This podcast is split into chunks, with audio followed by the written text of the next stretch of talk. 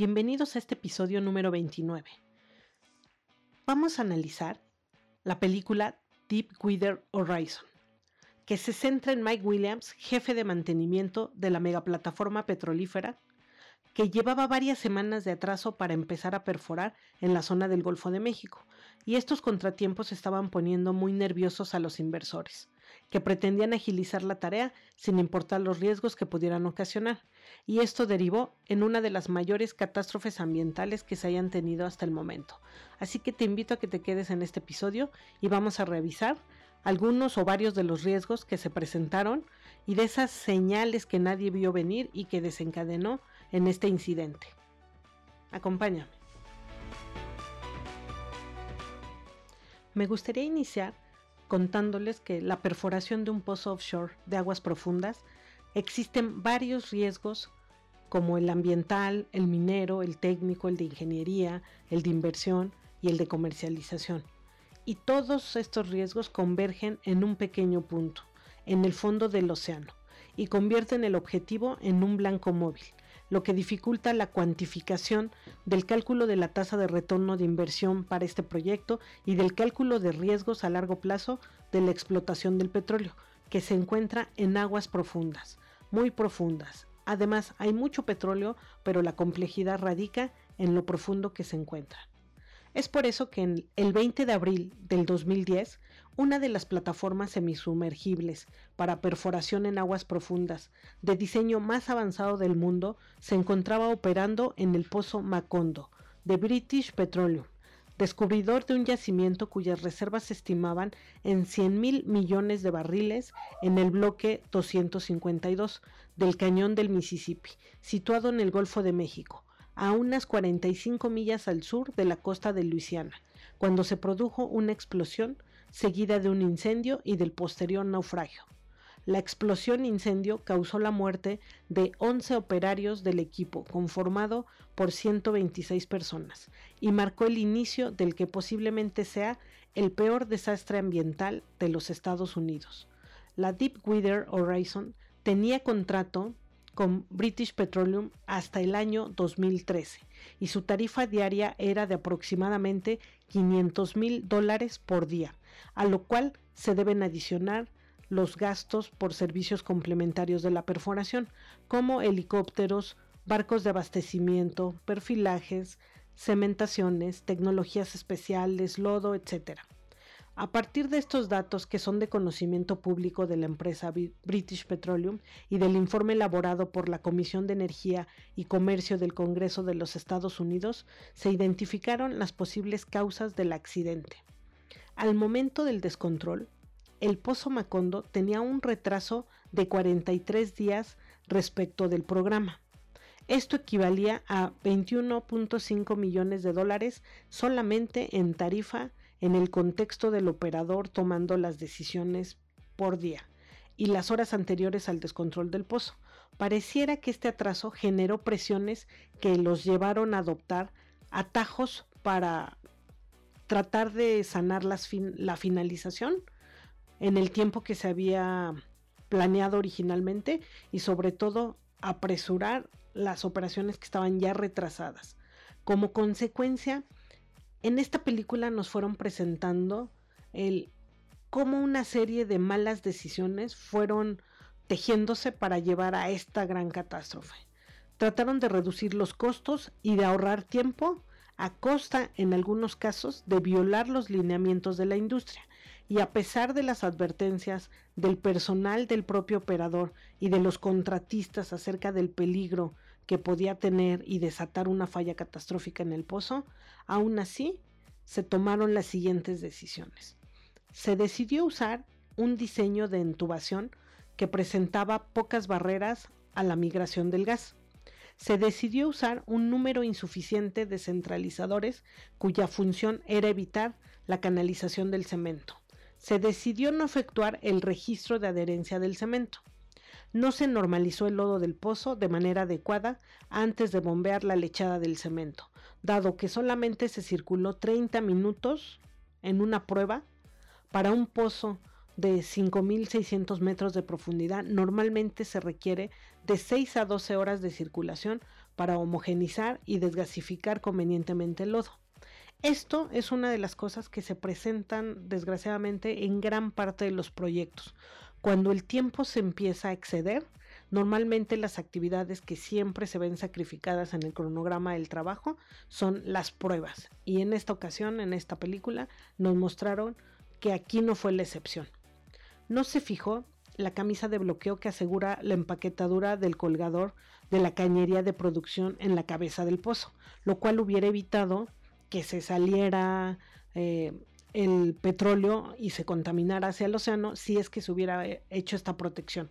El 29 de octubre del 2010, el laboratorio de ensayos de Chevron informó que las pruebas realizadas con la lechada de cemento alveolar o foam cement, lechada que contiene pequeñas burbujas de nitrógeno para disminuir la densidad empleada en cementar la cañería de producción del pozo Macondo, era inestable por lo cual si se hubiera tomado en cuenta los resultados de esta prueba, simplemente si se hubieran hecho de manera adecuada, se hubieran dado cuenta que no debía de haberse utilizado. También en el informe de British Petroleum, que consta de 200 páginas, llegaron a las siguientes conclusiones.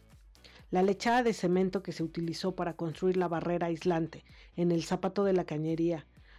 o la zapata de la cañería en el fondo del pozo falló en su misión de contener los hidrocarburos dentro del reservorio, lo cual permitió que se desplazaran hacia arriba por el espacio anular y por dentro de la cañería de producción. Las pruebas de presión arrojaron un resultado negativo, ya que fue incorrectamente aceptada por British Petroleum y Transocean, a pesar de que no se estableció la integridad del pozo. La reacción de la cuadrilla de la plataforma de la Deepwater Horizon fue tardía, ya que demoró 40 minutos en detectar y actuar ante la entrada de hidrocarburos al pozo, de modo tal que cuando el personal se dispuso a efectuar las maniobras pertinentes para cerrar el gas, el petróleo ya estaba dentro del riser fluyendo rápidamente hacia la superficie. Cuando los hidrocarburos alcanzaron la plataforma, fueron derivados al separador de gas del circuito, del lodo que ventaneaba el gas en el mud pool, donde se encontraba todo el circuito de lodo directamente sobre el equipo, en lugar de desviarlo directamente fuera de la borda. El gas soplaba directamente sobre la sala de motores a través del sistema de ventilación y creaba así un peligro de ignición que el sistema de contraincendio de la plataforma no tenía previsto. Después de que la explosión y el fuego inutilizaran los controles de la plataforma operados por la cuadrilla, los puts que se encontraban en el lecho marino y que deberían haber cerrado el pozo automáticamente no lo hicieron, quizás debido a que algunos de sus componentes esenciales no estaban funcionando y que nadie se había dado cuenta hasta ese momento en que no pudieron cerrarlo. Como consecuencia del naufragio de la plataforma, al no haberse podido desconectar, permitió que les surgieran el gas y petróleo a través de dos roturas producidas directamente en las aguas del Golfo. El resultado fue 4.9 millones de barriles derramados en la superficie, contaminando cerca de 2.500 a 68.000 millas cuadradas. Y como podemos revisar, en este incidente se debió a un conjunto de malas decisiones tomadas tanto por las personas que se encontraban a cargo, pero también fallas en la operación. Recuerden, en los proyectos siempre se aparece Murphy cuando menos lo esperamos, y en esta ocasión coincidieron una serie de situaciones, fallas en la infraestructura, en las decisiones tomadas por el personal, lo cual provocó la mayor catástrofe ecológica que se haya sufrido hasta el momento. En esta película no solo nos muestran todos estos incidentes que, se prestaron, sino aquí lo que se logra rescatar de la parte del equipo de trabajo fue que en ese momento al no poder cerrar, trataron inmediatamente de rescatar al equipo y a pesar de que la gran mayoría pudo sobrevivir a este incidente, no olvidemos que sí hubo un número de personas que fallecieron y creo que en este tipo de proyectos en donde hay tanto en contra, lo que más se le debe dar prioridad es a la vida. Y sobre todo pensando que se pudo haber evitado. Todas estas acciones, analizándolas a posterior, se pueden ver que eran claramente señales que mostraban que iba a derivar en que esto iba a terminar mal, que iba a derivar en esta catástrofe ecológica que llevó meses realizar limpieza y que aún así no se pudo minimizar el daño. Eh,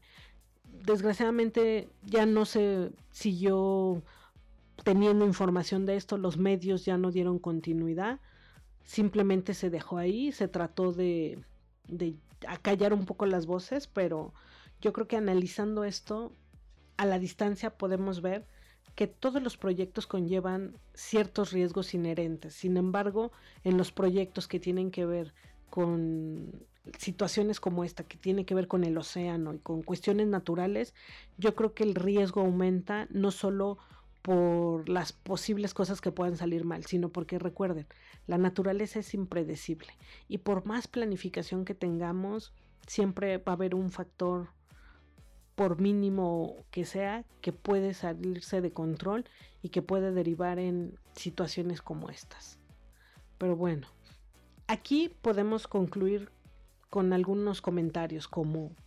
no importa que tanta planeación haya en tu proyecto sobre la gestión de riesgos,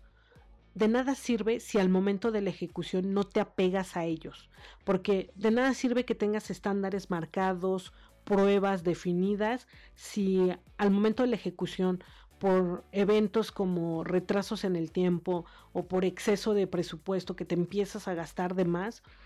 la gente empieza a tomar decisiones y empieza a ignorar todos esos factores que se habían visto en la planeación. Entonces yo creo que aquí lo importante es no solo planearlo y sentir que ya lo hiciste, sino apegarte a ello, seguirlo en la ejecución y levantar la mano cuando ves las alarmas apenas venir, no esperar a que la bola de nieve o en este caso a que la catástrofe ya eh, nos explote enfrente cuando ya no se puede tomar ninguna decisión. Recuerden que siempre en un proyecto los costos preventivos suelen ser menores que los costos de reaccionar tardíamente y sobre todo en este caso que no solo fueron las muertes de las personas del equipo que estaban en la plataforma, sino también toda la catástrofe y las muertes de, del medio marino, la fauna, la contaminación en la flora. Creo que aquí al final del día si no se llegó a cuantificar los daños causados en, la, en el ambiente, ya que esto, si tuviéramos ese dato, veríamos que es más caro corregir los errores una vez que se ocasionan que si se previnieran. Pero bueno, esto es una de las películas de acción que, pueden ver. Eh, se las recomiendo mucho. Lamentablemente en este caso nos refleja un hecho de la vida real y sobre todo nos deja la enseñanza de nunca dar por, por omisión ciertas señales que se pueden ver venir y sobre todo esto, que se pueden prevenir. Gracias por acompañarme al análisis de este episodio y los invito a que no se pierdan los siguientes episodios, ya que se viene información muy interesante. Gracias.